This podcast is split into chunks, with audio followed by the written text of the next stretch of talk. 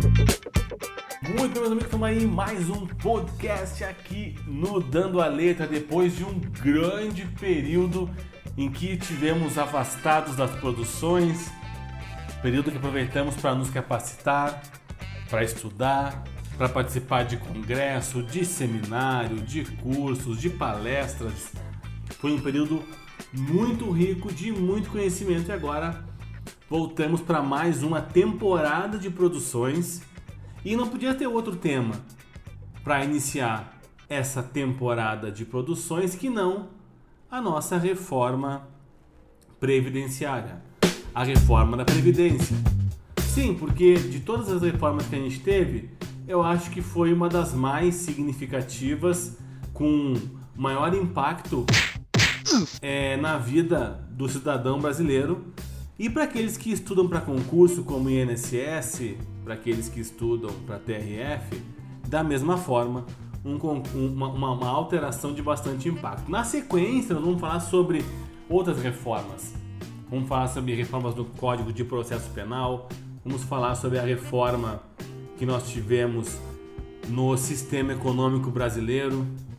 Vamos falar da Lindb. Nós vamos ter muitas entrevistas aqui nesse podcast. Esse tempo que eu fiquei afastado, tive a oportunidade de conhecer muita gente da área do direito, da área do previdenciário, da área do direito administrativo, do direito constitucional, juízes, promotores, doutrinadores, juristas e vou trazer para você um pouco desse encontro maravilhoso que eu tive aqui nesse podcast.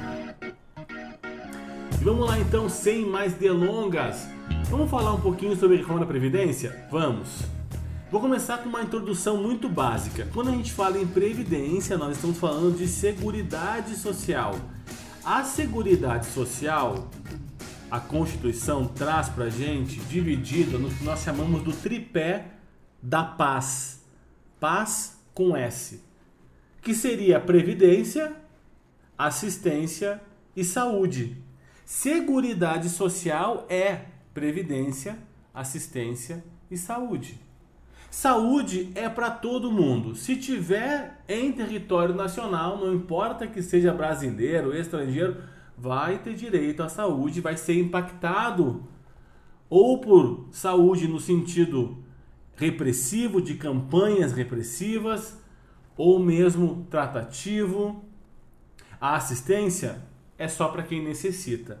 Nós vamos falar mais para frente sobre o benefício assistencial do idoso e sobre o benefício para a pessoa com deficiência.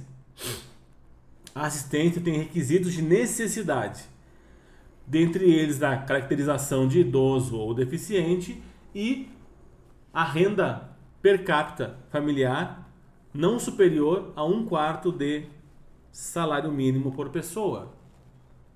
Então, saúde para todos, assistência para quem precisa e previdência só para quem é previdente. Previdência só para quem contribui. E nós vamos falar da reforma da previdência e sobre a assistência pelo benefício assistencial do idoso. Mas isso é seguridade social.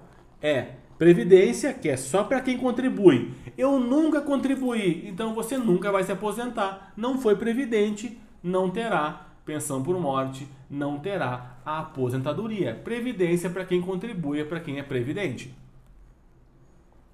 A assistência para quem precisa. A saúde para todos. Esse tripé é a Seguridade Social, Previdência, Assistência e Saúde, o chamado tripé da paz. Bom, dentro da reflexão sobre previdência, nós vamos ter ainda aquele que é segurado da previdência, ou seja, o cara que está contribuindo, o segurado, e nós vamos ter o dependente. Às vezes, o beneficiário é o próprio que é segurado. O próprio que contribui, que é o segurado, às vezes ele é o beneficiário. Por exemplo, você contribui para a sua aposentadoria e quando se aposentar, será o beneficiário dela. Mas às vezes o beneficiário é o dependente. Você contribui Mas quem é beneficiário, por exemplo, da pensão por morte, é o seu filho, é o seu cônjuge, eventualmente irmão, eventualmente pai. Isso tem uma escala classes que a gente define. Mas segurado é quem? Segurado pode ser obrigatório e facultativo. Obrigatório é o empregado que tem carteira assinada, aquele cara da CLT, o doméstico, empregado doméstico, que é aquele que exerce uma atividade cuja finalidade não traz lucro imediato, direto, proveniente da atividade para o seu contratante. O individual, o segurado obrigatório individual que nós chamamos, é aquele cara que antigamente nós tratávamos ele na previdência como autônomo. Quem é o segurado obrigatório individual? Por exemplo, o advogado que não é contratado de ninguém, que trabalha de maneira autônoma o designer gráfico que trabalha de maneira autônoma, o garçom que trabalha também de maneira autônoma. Percebe? Eventualmente entraria aqui o uberista, então ela trabalha com Uber. Esse é o individual. O avulso. Então, segurados obrigatórios são empregado, empregado doméstico, o contribuinte individual, o contribuinte avulso quem é o avulso? É aquele que não tem uma carteira assinada, mas trabalha sobre um gerenciamento. Ele trabalha sobre um com uma outra pessoa gerenciando a sua atividade. Ele exerce uma atividade mediante gestor dessa atividade, mediante um gestor dessa mão de obra. Exemplo prático: os trabalhadores de portos. Sabe, no porto de Paranaguá, por exemplo, não tem uma empresa, pode ter, mas eventualmente muitos dos trabalhadores ali não estão vinculados com carteira assinada a uma empresa. Eles são têm um gestor que chama quando é necessário. Esse cara tem a mesma prerrogativa do empregado. Ou seja, esse que eu estou falando para você, que é segurado obrigatório, sempre tem a obrigação de obrigação de contribuir e presume-se a contribuição, com uma pequena exceção no individual, que não é o, o escopo da minha, meu, da minha conversa de hoje. Então, beneficiário, quando eu falo em segurado, o segurado obrigatório é, de novo, o empregado, aquele que tem carteira assinada, o empregado doméstico. Quem é o empregado doméstico? O empregado doméstico é aquele que vai exercer uma atividade que na condição doméstica, né, atividade inerente ao lar, para uma terceira pessoa e essa terceira pessoa não pode obter lucro diretamente da atividade desse empregado que exerce uma, um labor doméstico. É babá, motorista, é particular de residência. O individual, que é esse autônomo, o avulso, que é esse que trabalha mediante um gestor de mão de obra, e o segurado obrigatório especial, que é aquele que trabalha com uma atividade rural ou de pesca artesanal uma atividade em regime de economia familiar. Então, eu estou abordando inicialmente esse assunto sobre reforma da Previdência, localizando você aonde nós estamos falando. Estamos falando da Seguridade Social, do P de paz, que é Previdência, que é só para quem contribui. Não estou falando de saúde e não estou falando de assistência. Estou só falando de Previdência. E aí, Previdência, eu falei, bom, tem segurado e tem dependente. Às vezes o beneficiário é o próprio segurado. Às vezes o beneficiário é o dependente. E aí quais são os tipos de segurado? Ó, tem o obrigatório e o facultativo. Facultativo, por exemplo, a do lar. Aquele homem ou mulher que não trabalha, fica em casa a, fazendo as atividades, o trabalho do lar, cuidando da casa, ele pode contribuir como facultativo.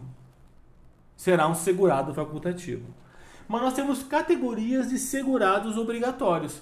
E eu citei os cinco segurados obrigatórios para vocês, explicando cada um deles. Empregado, carteira assinada, doméstico, atividade, dólar, que não gera lucro diretamente para o seu patrão, individual, que é, por exemplo, o designer gráfico, o advogado. Nós temos o avulso, que é aquele que trabalha mediante gestor de mão de obra, e nós temos o segurado especial, que é aquele que trabalha numa atividade rural ou pesca artesanal, caracterizado como, como economia familiar. Ok? Bom, e aí o, o, a Previdência vai te oferecer a aposentadoria, auxílios, salários e pensões. A Previdência é como se fosse um seguro. Essa abordagem é muito importante para você entender a dinâmica das coisas, para você poder conversar num outro nível. Previdência é um seguro, é, é para quem é previdente. Você pagou o seguro, você tem direito a um benefício, alguma coisa. Bom, o que a Previdência te dá? A aposentadoria, auxílios, salário e pensão. Quais são as aposentadorias antes da reforma? Idade, contribuição, invalidez para aquele que está incapacitado de forma permanente e irreversível para qualquer atividade laboral então, a aposentadoria por idade, contribuição, invalidez e especial. Especial é para quem exerce atividade de risco. Por exemplo, quem trabalha dentro de uma mina, um minerador ou fora de uma mina. A aposentadoria são essas quatro. Aí nós temos, claro que dentro dessas quatro tem sub, né? Por exemplo, a aposentadoria da pessoa com deficiência. Mas a gente está aqui dentro dessas grandes quatro categorias que mudaram agora um pouquinho pós-reforma. Depois, além da previdência, além da, da aposentadoria, a previdência também te dá os auxílios. Quais são os auxílios? Auxílio doença, auxílio acidente e auxílio reclusão. Quem é previdente, quem é segurado da previdência, além de ter direito às quatro aposentadorias, alguma delas, Além de ter direito a esses três auxílios, doença, acidente e reclusão, quem é preso recebe o auxílio reclusão? Não, o beneficiário é o dependente, a família. Então são três auxílios: doença, acidente e reclusão. São quatro aposentadorias principais antes da reforma: idade, contribuição, invalidez especial. São dois salários: salário família e salário maternidade. E uma pensão, que é a pensão por morte. Quem é beneficiário da Previdência, ou melhor, quem é segurado da Previdência, quem contribui, quem é previdente, contribui para ter acesso a esses benefícios que eu citei para você agora: a aposentadoria, auxílio, salário, pensão. Pensão por morte, salário maternidade ou família, Claro, se for homem, não vai ter uma maternidade. Auxílio, doença, acidente, reclusão. Aposentadorias, por idade, contribuição, invalidez e especial. Nesse episódio aqui, eu vou falar com você sobre as aposentadorias, ok? E no próximo eu vou seguir falando sobre os auxílios, salários, pensões. Especificamente, eu vou falar sobre as aposentadorias do regime geral, porque nós temos, ainda falando de previdência, olha como é importante essa, essa abordagem inicial aqui, né? A previdência se divide em regime geral, que é aquela que nós temos o INSS como a autarquia responsável pela gestão. Regime geral é para todo mundo que é que se encaixa nesse perfil de contribuinte que eu te falei. Agora nós temos o regime próprio, que é só para quem tem cargo público concursado que tem cargo público.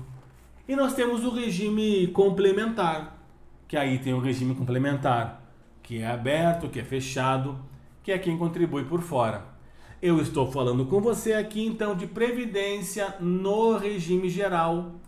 E mais para frente eu vou falar sobre o regime próprio, que é aquele que é do funcionário público, de quem tem cargo público. Hoje eu vou falar sobre as aposentadorias. Então, onde nós estamos? Estamos Seguridade Social, puxa uma setinha, Previdência, puxa uma setinha, Regime Geral, puxa uma setinha, Aposentadorias. É ali que nós estamos conversando agora, sobre as alterações que aconteceram nas aposentadorias. Muito bem. Primeira grande alteração: não vai ser mais possível se aposentar apenas com base no tempo de contribuição. Agora, você precisa ter uma idade mínima e um tempo de contribuição. E qual é o padrão? O padrão é o seguinte: o padrão é homem 65 anos e mulher 62 anos de idade para se aposentar.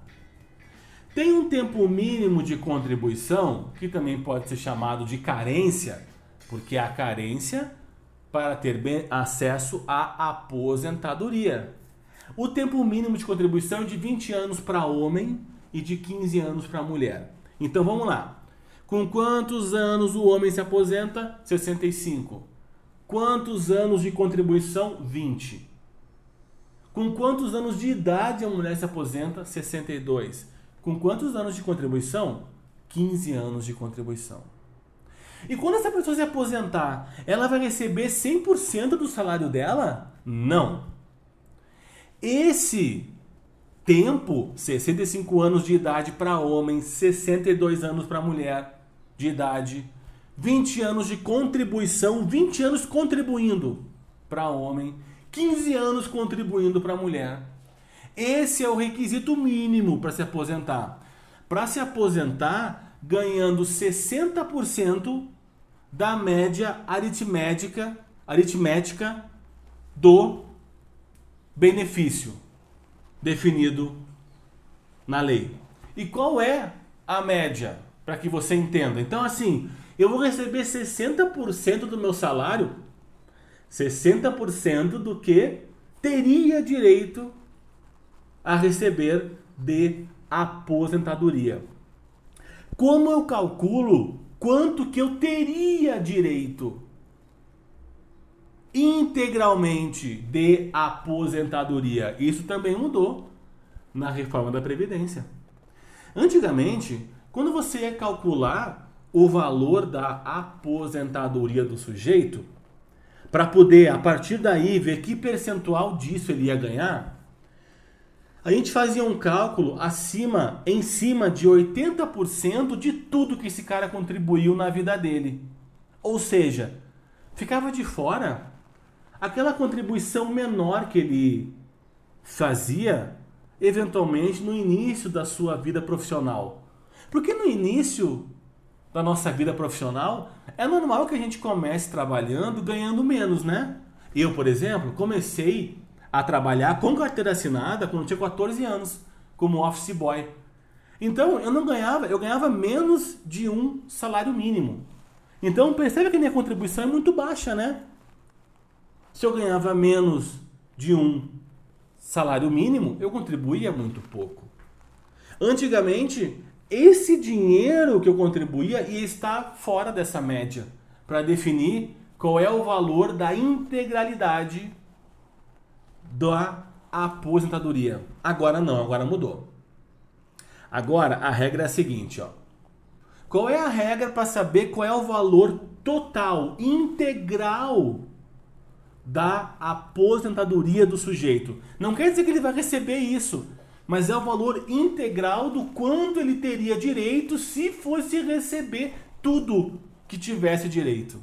Hoje, você faz a média de 100%, a média aritmética de 100% de tudo que esse cara contribuiu durante todo o tempo de contribuição dele. Então, se esse homem contribuiu por 20 anos e desses 20 anos ficou aí dois anos trabalhando, ganhando um salário bem baixinho, isso vai entrar na média dele. Antes não entrava, então o salário final dele ficava maior. Agora entra. Porque antes o que eu fazia? Digamos que esse cara trabalhou durante 20 anos, ok? Para fazer um cálculo rápido com você aqui. Digamos que durante 4 anos ele ganhou um salário mínimo. 4 anos. Antigamente, esses 4 anos seriam descartados do cálculo. E digamos que nesse meu exemplo, foram 20 anos, né? 4 foi ganhando um salário mínimo. E todos os outros 16 anos, ele ganhava 5 salários mínimos, ok? Se fosse antes da reforma, eu ia ignorar esses 4 anos, porque eu ia fazer a média aritmética de 80% das maiores contribuições. Então eu ia ignorar muito desse valor pequeno dele eu provavelmente ficaria com um valor muito próximo, nesse meu exemplo maluco de que ele ganhou durante 16 anos 5 salários mínimos, eu ficaria de um, um valor muito próximo ao máximo, a isso. Hoje não. Hoje, como a média é sobre 100% de tudo que ele contribuiu, vai pegar esses anos que ele, que ele contribuía a partir com base em um salário mínimo. Então diminui bastante o valor integral que ele teria direito. Mas agora que eu te expliquei isso, essa mudança na forma de calcular o valor integral que ele teria direito, vamos entender agora o que eu te contei. Eu contei que o cara que se aposentar com 65 anos, que é o mínimo para se aposentar, 65 anos para homem, 62 para mulher. 20 anos de contribuição para homem, 15 anos de contribuição para mulher. Esse indivíduo que se aposentar no mínimo, que é esse tempo, ele vai receber 60% da média aritmética, ou seja, do resultado da média que será feita de 100% das contribuições dele. Então, digamos que eu fiz a média e digamos que, calculando tudo que esse cara contribuiu na vida dele, digamos que deu, sei lá, é, digamos que deu dois salários mínimos. Ele vai receber quanto? 60% disso. Porque esse prazo que eu te falei, 65 anos homem, 62 de idade mulher, 20 anos de contribuição homem, 15 anos de contribuição mulher, é para você receber, para você receber o mínimo. E o mínimo é 60% da média de contribuição, da média de 100% de tudo que você contribuiu. Zana, mas se eu quiser receber a aposentadoria com integralidade, assim, no sentido de da média aritmética de 100% de tudo que eu contribuí. Ah, bom. Aí vem o detalhe.